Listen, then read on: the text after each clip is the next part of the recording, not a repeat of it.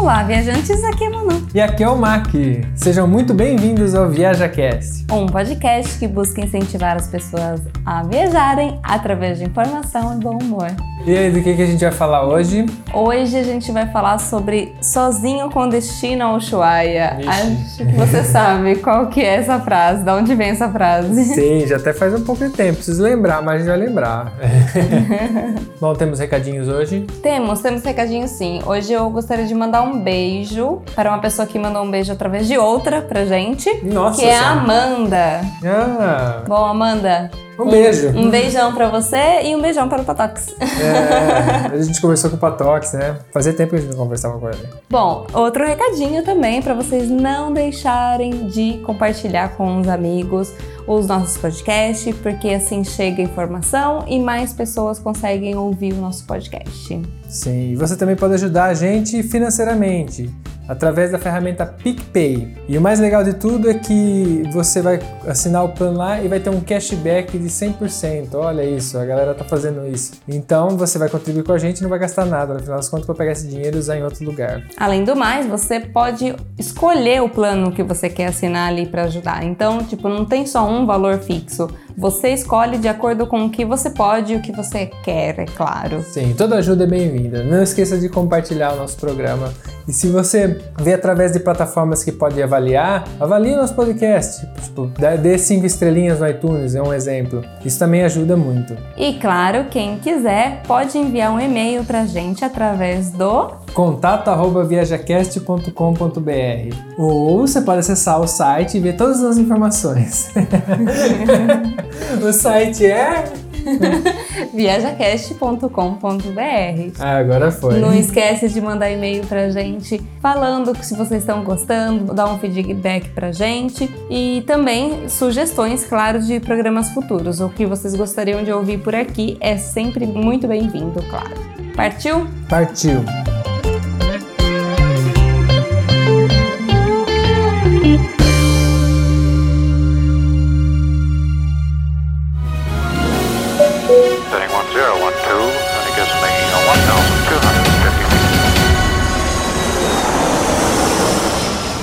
Feet.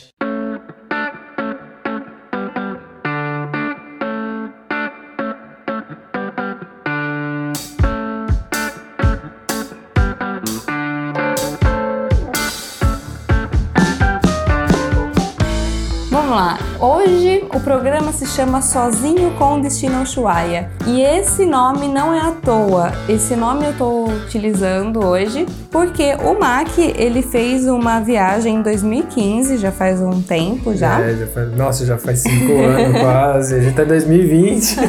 o tempo voa.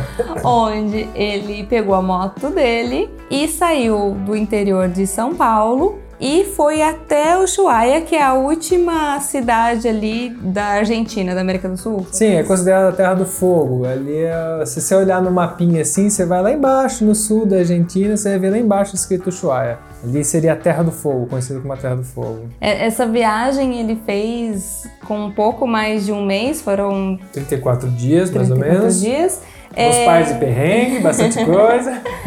E ele andou aí com essa moto quase 14 mil quilômetros rodados. Então, eu acho que ele tem um pouco de história para contar. E é sobre isso que a gente vai fazer hoje de programa. Sim, sim. Bom, a viagem eu encanei um dia que eu queria ir e falei, não, eu vou, que eu combinei com um amigo, né? E no final das contas ele deu pra trás, que eu já comentei em outros podcasts, né, que a gente gravou.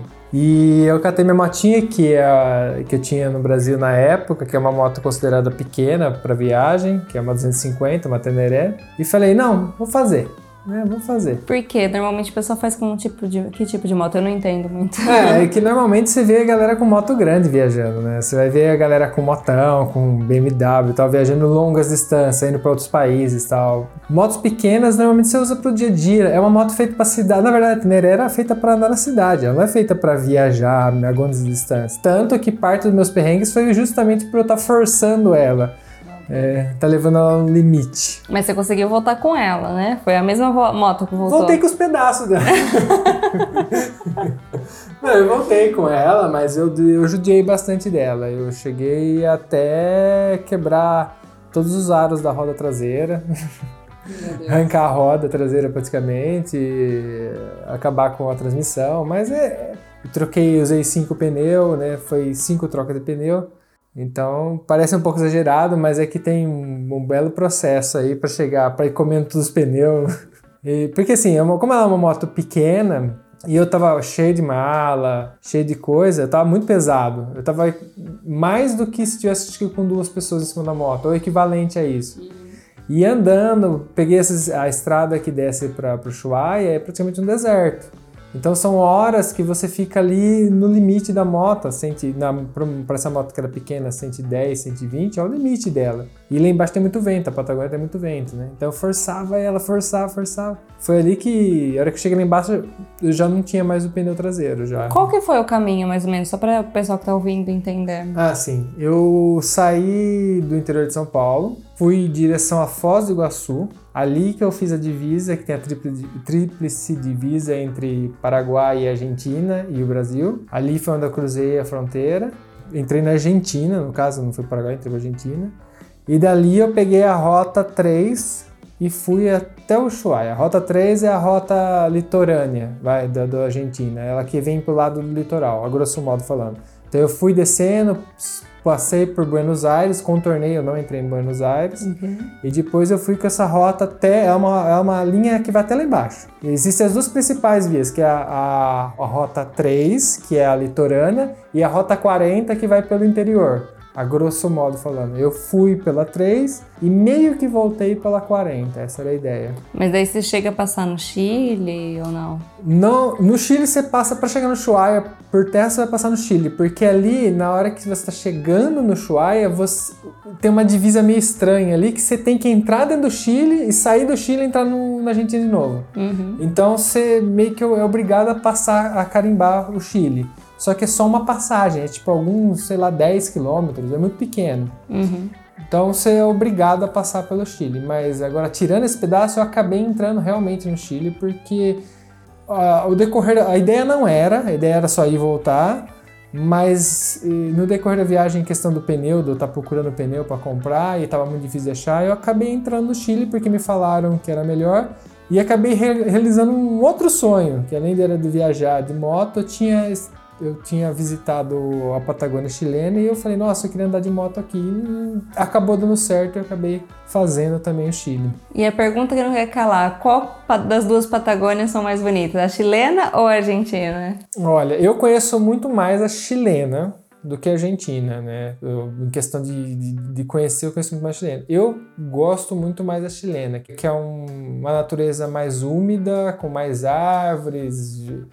A Argentina, ela é mais aparenta ser mais deserta. São, mas são- as duas são bonitas. É que eu tive muito mais experiência na chilena. São belezas diferentes. São belezas. Até onde eu tive contato, que eu não tenho muita experiência na Argentina, mas até onde eu tive contato são de bem diferentes e são muito bonitas as duas. Mas que nem como eu tive experiência no Chile, eu visitei muita coisa no Chile, eu acho eu fico com a chilena. Mas eu quero ter a oportunidade de explorar melhor a Argentina porque falam também que é, é muito bonito. A gente vai junto também. Com certeza.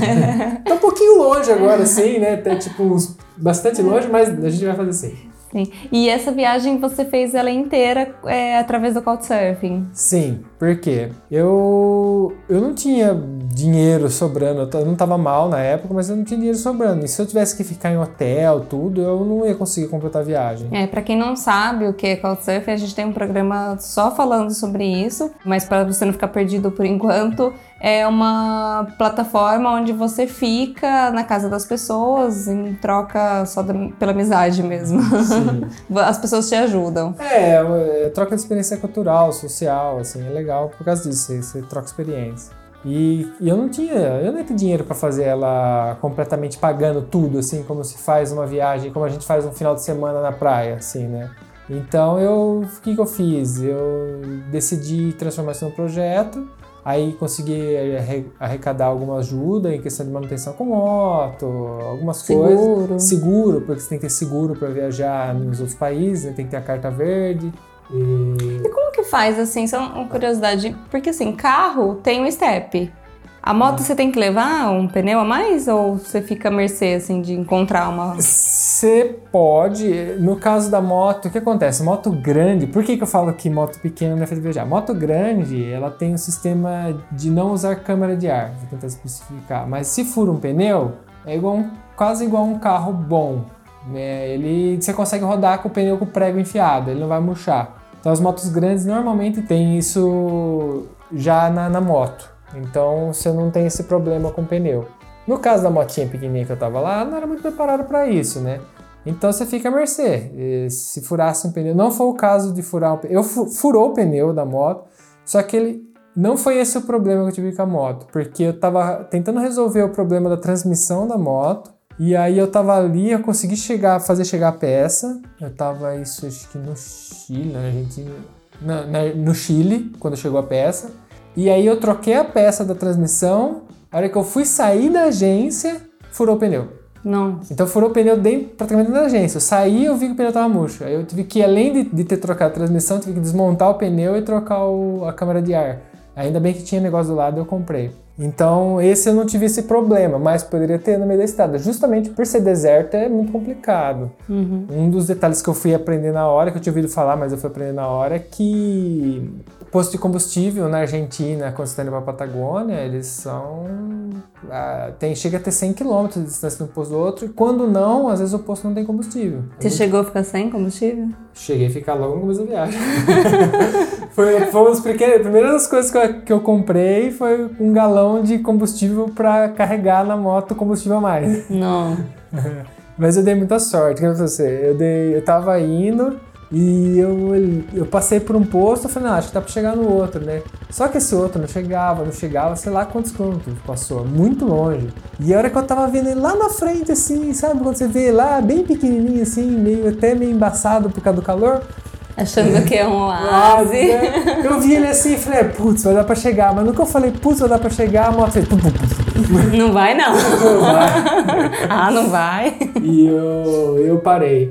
E aí eu parei, nisso já tinha um carro atrás, eu desci da moto, parei o carro que tava atrás, falei se a pessoa podia me ajudar, né? Porque eu já sabia que era combustível, né? Eu nem tentei ficar ligando a moto, porque moto tem injeção, pode estragar a moto. Eu falei pra ele, compensa pedir ajuda. É só chegar até lá, né? E eu ainda acabei usando, meu pai antes de viajar, ele me deu um negócio que era dele, que é um pedacinho de cabo de aço, um pedacinho não, era bem comprido, um cabo de aço enrolado numa madeirinha.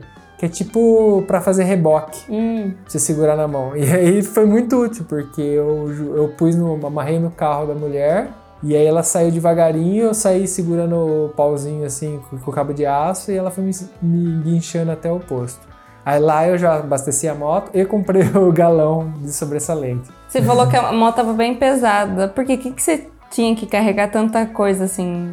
Porque eu sei que mala você não carrega tanto assim. É, não, assim, eu sou. Não, realmente, O que, que roupa- tinha de pesado? O que tipo, é que assim, como eu não tinha dinheiro, ah, eu fui me preparando como? Eu fui comprando kit camping, eh, barraca, tal. Então quando eu fui pra viajar, na verdade a mala tava pesada, por quê? Porque tinha uma casa junto. Não era roupa. Roupa, tinha pouca roupa. é, o suficiente pra mim. Porque eu ficava lavando, tava na casa das pessoas, ia lavando, tomando banho.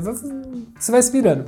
Mas é que tinha comida, tinha kit camping, tinha barraca, roupa de chuva, roupa da moto, é, ferramenta para manutenção da moto, porque eu tinha que ser basicamente autônomo. Eu tava indo para um lugar meio selvagem, assim. Água, né? Água é um negócio super complicado. Água, e aí você descobre o quão é importante a água, porque para cozinhar, por exemplo, você precisa de água. Sim. E aí você não dá valor, porque aqui você abre a torneira, tem água na torneira, né? Não, e você pode até ficar com fome, mas com sede é uma tortura. Então, e aí agora você pensa, a gente não, não faz ideia de quanto a gente consome de água no, no dia. Porque assim, você fala, ah, beba um litro d'água. Ok, mas não é só isso que você precisa de água. Eu tava cozinhando, por exemplo, na estrada. Você vai fazer um macarrãozinho, vai muita água. E eu tenho que estar carregando essa água, porque não tinha torneira disponível. Eu tava, às vezes, teve um momento que eu tava no meio do deserto, eu tenho que parar no meio do nada, não tem nem. e cozinhar. Porque, né, tinha passado muitas horas eu tinha que comer alguma coisa. E aí você tem que estar com essa água junto com você. Então, tipo, era, a água é um negócio muito difícil de administrar em cima da moto. Entendeu? Porque eu não tinha um galão grande e tal. Eu tava meio que me virando ali com garrafa e tal.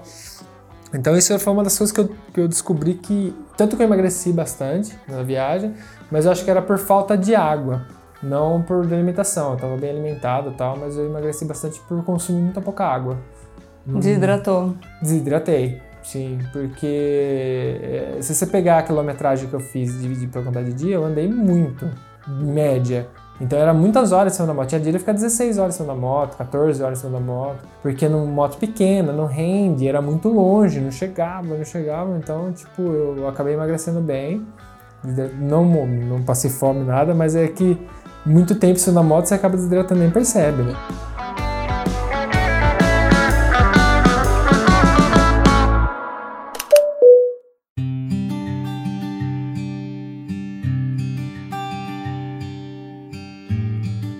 E, e como que é essa experiência de ficar tanto tempo sozinho, só com, com, a- com a sua companhia? Porque você não, não tinha ninguém pra conversar, não, né? não tinha ninguém pra conversar, não tinha rádio, porque eu não levei fone, nada, porque eu não, era, não achava confortável levar fone. Eu- mas é, é, aí você, é meio que acho que você atinge o ponto de meditação que a galera faz quando vai faz um curso de meditação. Uhum. Era meio que isso que eu fazia isso na moto. Você, você abstrai a sua mente, né? Porque realmente é tedioso, né? Chega uma hora que fica. Tinha hora que eu encostava assim o braço em cima do tanque da moto, a mão, uma mão, a mão no acelerador no máximo, porque a moto não era tão forte assim. Eu tava no deserto, andava 100, 100 e pouco, era o máximo da moto. Uhum. E ficava horas, até o combustível acabar, tá, praticamente. É, E vai. E, é aquele, de- e como é deserto, parece que você tá parado. Porque é tudo muito grande. Tipo assim, cê- sei lá, tinha retas de. Imagina ser 100 km de reta, mas assim, é mais de uma hora com a mesma vegetação. Mesma paisagem. Não muda nada. É que aí se tivesse parado num sofá, entendeu? A única coisa é que você fica balançando um pouquinho. Porque você E tá- bicho? Tinha bicho na estrada? tinha muito. Pra Argentina, no caso da Argentina, tinha muito. É, guanaco, acho que é o nome. Eu não tenho certeza, mas é tipo um. Uma lhama, sei lá. É, mas, é, mas pensa numa lhama. É, é parente, eu acho, só que ele é mais ligeiro. Ele é como se fosse aqueles viadinhos que a gente vê de aqui, né? Tem aqui na, na Itália, que eles pulam, sabe? Pula Uhum. alto, vai, corre rápido. Não é um animal lento, é um animal rápido. Eu não sei se é guanaco ou tem um outro nome. Então tinha bastante desse daí. Na hora que eu entrei no desertão, tinha bastante desse que. Você via ele, só que você não via ele perto, você via de longe. Porque eles já viam você de longe, eles já saíam todos correndo, já você não conseguia chegar perto dele. Ai, que lindo. Mas, é, mas era muito bonito, sim, sim. E, e as pessoas, assim, porque como você ficou em Couchsurfing, eu queria saber como que, que foi a recepção, se o pessoal era gentil, o que, que você, você notou, assim, da... Principalmente dos argentinos, né? Que eu acho que você ficou mais na casa dos argentinos. Fiquei. É, mas acho que a maior parte foi na casa argentina mesmo. Porque o maior são? período da viagem foi na Argentina. Eu não lembro exatamente, né? Porque já fazem cinco anos. não parece, parece que foi ontem. E, mas, né, quando eu saí, você saía com, aquele, com aquela ideia nossa, né? Porque tem aquela disputa entre brasileiro e argentino, né? Falei, você ser maltratado lá. Pelo contrário, foi o lugar mais fácil que até hoje que eu tive. Não sei se era a situação, mas foi o lugar mais fácil para conseguir couchsurf, porque às vezes a gente tem dificuldade de conseguir o couchsurf, a gente sabe como que é, né? Ali eu não tive, eu não sei se, eu não sei desse, de- definir se era a situação que eu me encontrava e as pessoas eram mais abertas àquele tipo de situação, ou se era o povo ali, porque ali eu não tive dificuldade nenhuma de conseguir couchsurf. Sempre fui muito bem tratado, todo mundo me ajudou, nossa, um monte de gente me ajudou. A questão, por exemplo, eu tive eu comprei o tanque de combustível, né? É ok, era um tanque pequenininho, meio, meio não. é, ele era quadrado, então na moto é meio ruim de pôr isso. Aí eu fui, fui, a hora que eu cheguei, era uma cidade de Rio Grande, antes de Rio Grande, não lembro o nome, mas lá bem pro sul da Argentina, num dos couchsurf que eu fiquei, ca- era um cara engenheiro com a família dele, eu fiquei na casa com a família dele e tal. Ele tinha ele, esposa, acho que mais duas crianças, uma ou duas crianças, e ele gostava de moto. E ele tinha dois tanques de combustível para moto, para moto Jeep, assim, grandes, né? E eu nego- negociei com ele, aí ele confiou em mim, eu comprei para ele, tipo, no Mercado Livre da Argentina, o mesmo tanque, ele me deu dele, eh, e ficou, aí, sabe, me ajudou, negociei com ele, me ajudou, eu- aí eu saí com dois tancão, aí eu saí acho que com 10 litros de combustível reserva, aí acabou, aí combustível não tive mais problema. Mas essas pessoas sempre me ajudando, sabe? Um outro ajudava aqui, ajudava a procurar pneu, a gente fez trilha junto com Eu fiquei na casa de um cara que tava descendo pro Ushuaia também, numa cidade antes. Aí indo pro Ushuaia também. A gente partiu mundo em direção pro Ushuaia, cheguei no Ushuaia com essa galera, que ele tava com os amigos dele. Aí depois a gente entrou num parque nacional, foi fazer trilha. Então, tipo, a galera tudo... Aí acabei ficando na casa de um outro pessoal que morava... Era um, ca... era um cara, uma menina que morava na casa e eles adoravam a natureza, então assim, a gente começou a fazer trilha junto, porque eu fiquei uns dois, três dias ali no Ushuaia e me ajudaram a conhecer ali. Então a galera é muito gente boa, inclusive na Argentina. Quando eu voltei, que eu... aconteceu?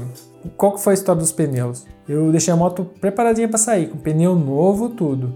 Eu saí, antes de chegar em Foz do Iguaçu, que ainda era Brasil, como a moto estava muito pesada e era o peso acima do para moto, o pneu traseiro começou a rachar, pneu novo, ficou inteiro rachado. Aí eu parei na pista, vi e falei, nossa, pneu tudo rachado. Aí eu fui tentar garantia que eu estava ainda no Brasil, não consegui, tive que largar o pneu lá, comprar um outro pneu, aí eu saí de viagem. E já tomei um prejuízo de cabeça, assim, na, na, na saída. Aí beleza, esse pneu foi, só que aí eu fui até o Ushuaia com ele. Só que dali até o Ushuaia são quase 5 mil quilômetros, né? Que é um... todo dia rodando. A hora que eu cheguei lá embaixo, como forçou muito, o pneu já tava, já tinha ido embora de novo. O pneu novo já tinha acabado já. Em coisa de 10 dias o pneu tinha acabado. Aí eu comecei a saga de tentar achar o pneu. E aí eu fui, fui, nisso eu também descobri que eu precisava trocar a transmissão e começou a embananar tudo.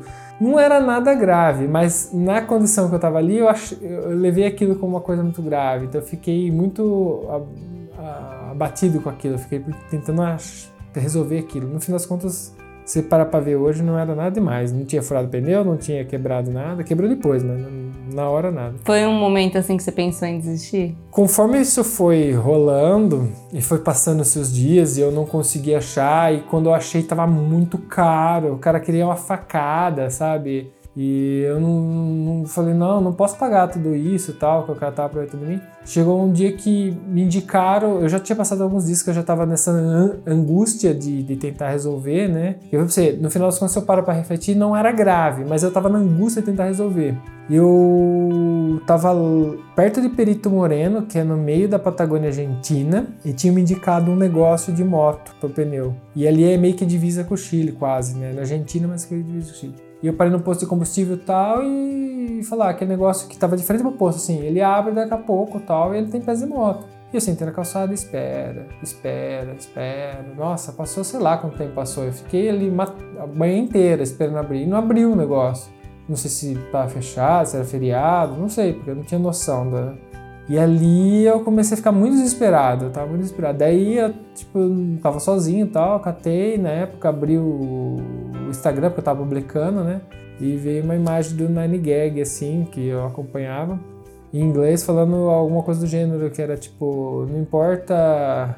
É, não importa quão, quão difícil é, sei lá, você só vai perder se separar. Assim, se, Alguma coisa nesse sentido. E eu falei que aí eu senti que eu não podia desistir. Aí eu comecei a chorar na época, porque eu tava meio isolado ali. Tava no, no, seu limite. É, mas era um limite psicológico. Sim. Eu tava fisicamente bem, a moto não tinha quebrado, entendeu? Ela tava. Eu tava querendo fazer um negócio para não quebrar, né? preventivo. E só que você fica na angústia, às vezes você cria uma um psicológico meio afetado com isso. E aí eu tomei a decisão, assim, porque eu não ia pro Chile, né? Minha viagem ia ser o Chua, a Argentina, o Chuá e voltar.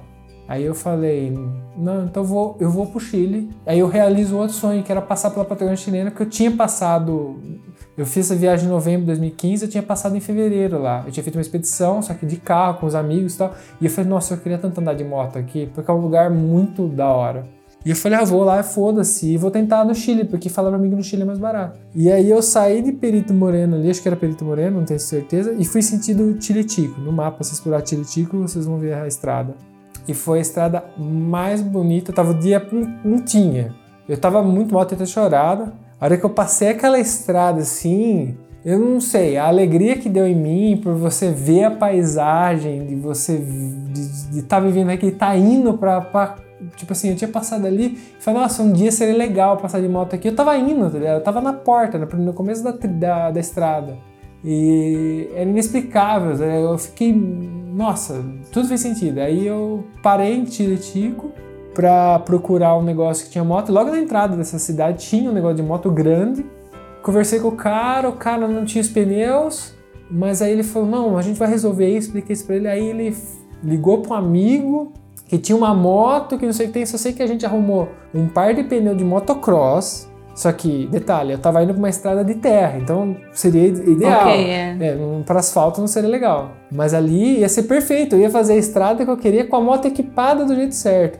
Num preço razoável, assim, não era o mais barato do mundo, e, mas num preço bom. E a gente conseguiu os pneus, aí a gente trocou os pneus da moto, no final das contas o cara viu a situação que eu tava, tal, aí ele ofereceu a casa dele pra mim dormir, o cara que trocou, o cara da loja. Fizemos um churrasco, Aí eu comi carne, essa coisa que eu tava, né, imagina, né, eu tô viajando vários dias, eu não tava comendo de luxo, né. E ele me deu, me deu uma boa noite de sono, outro dia eu parti e entrei na Patagônia, de, pra valer da Patagônia chilena. Aí eu fiz a carretera austral, que é, tem mais ou menos, sei lá, na época tinha uns 800 quilômetros de terra, então é bem, bem, bem uma coisa que eu queria fazer. Selvagem. É, e eu tava lá e eu tinha passado por lá. Né, eu tinha passado de caminhonete lá com os amigos, eu tinha alugado, feito uma expedição, mas era super tranquilo, né? Eu, nem, eu só fui acompanhando a galera, né? Lá não, eu tava por mim mesmo, sabe? E aí acabei, nossa, acabei fazendo isso de, de canto, né? Então não tem preço, né? Isso aí é uma coisa que não tem como tirar de mim. Tanto que eu quero, vou, vou voltar lá de novo, com a moto de novo. E com a moto até melhor. Então as pessoas, não tem como falar que as pessoas me ajudaram. Todas as pessoas dali, depois em Coiaque eu conheci um outro cara de moto que me ajudou a achar as peças.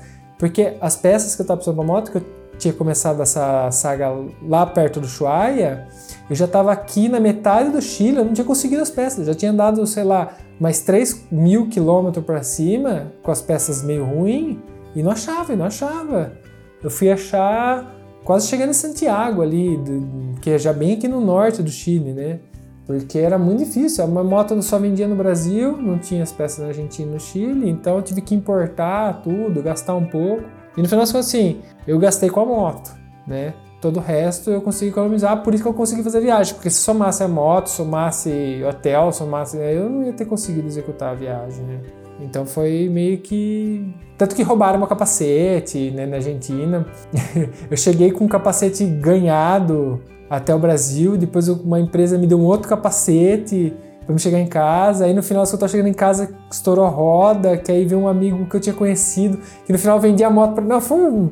O cara que eu vendi a moto no final, a minha moto, a Nevec, essa que eu fiz a viagem, ele me ajudou no final da viagem. Ele veio a ajudar a guiar lá porque Você já conhecia ele? eu conheci ele num evento do, do Cajal, que é o tem a Milk que tem, faz evento de esporte ali em Santa Catarina, em Balneário Camboriú. E eu conheci ele lá e ele falou que ele acompanhava as viagens que eu fazia. E no final eu vendi a moto pra ele. Eu fiquei muito feliz de vender a moto. Foi a melhor pessoa que eu poder ter vendido a moto foi ele. Porque eu sabia que ele gostava. Não sei se ele tá com a moto ainda hoje, mas a moto tinha uma puta história e eu vendi pra ele e ele ficou com essa história com ele também.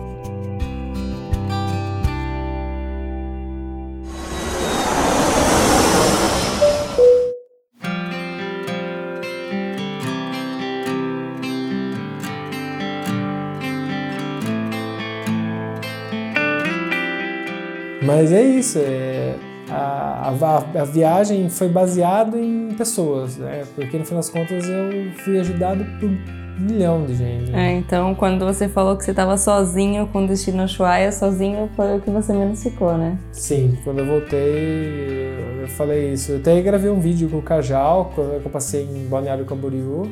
E eu tava no calor do momento, eu falei pra ele, sozinho, não fiquei sozinho. Não, pelo contrário, via...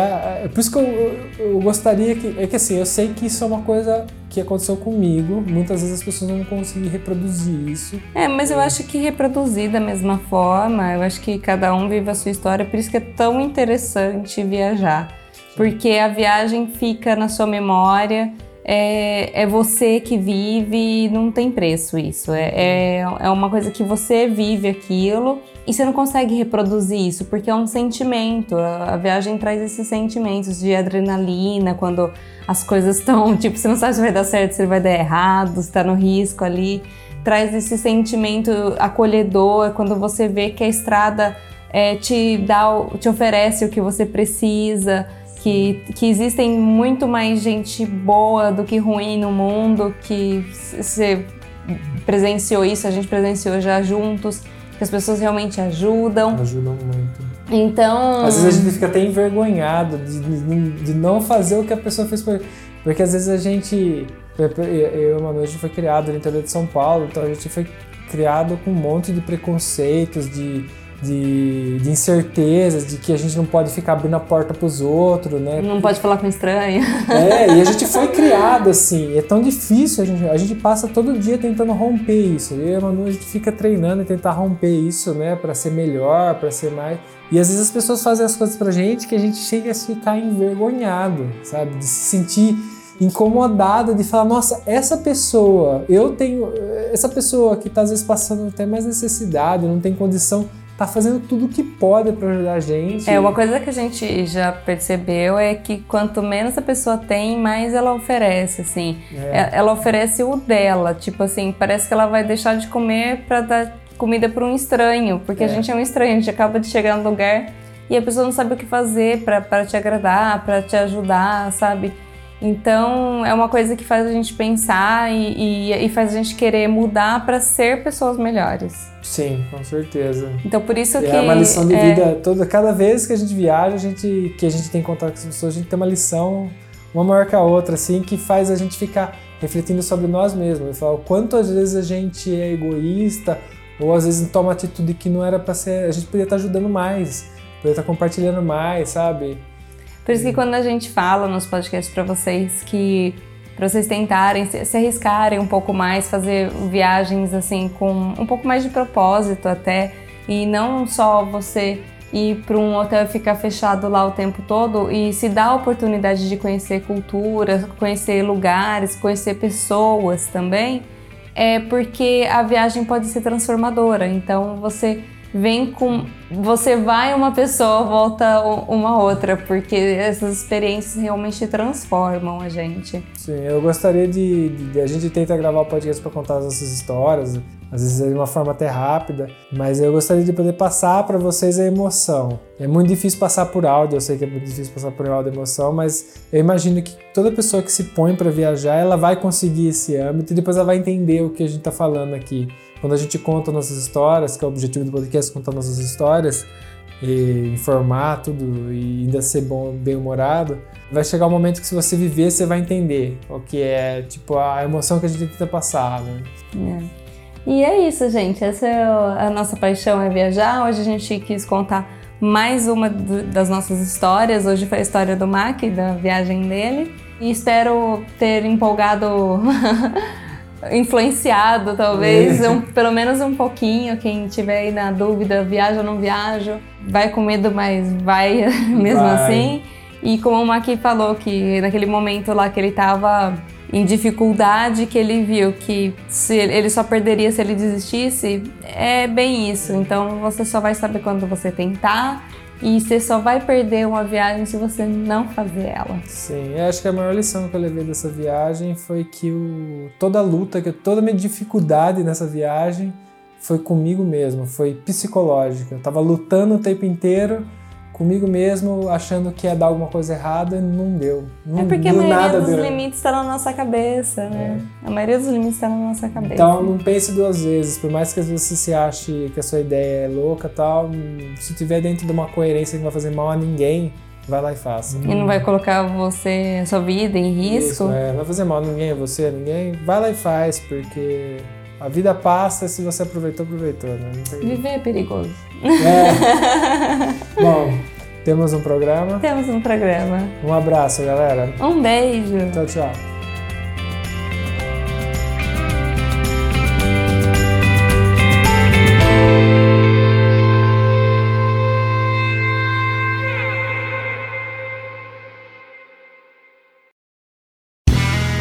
Este podcast foi editado por Play Áudios.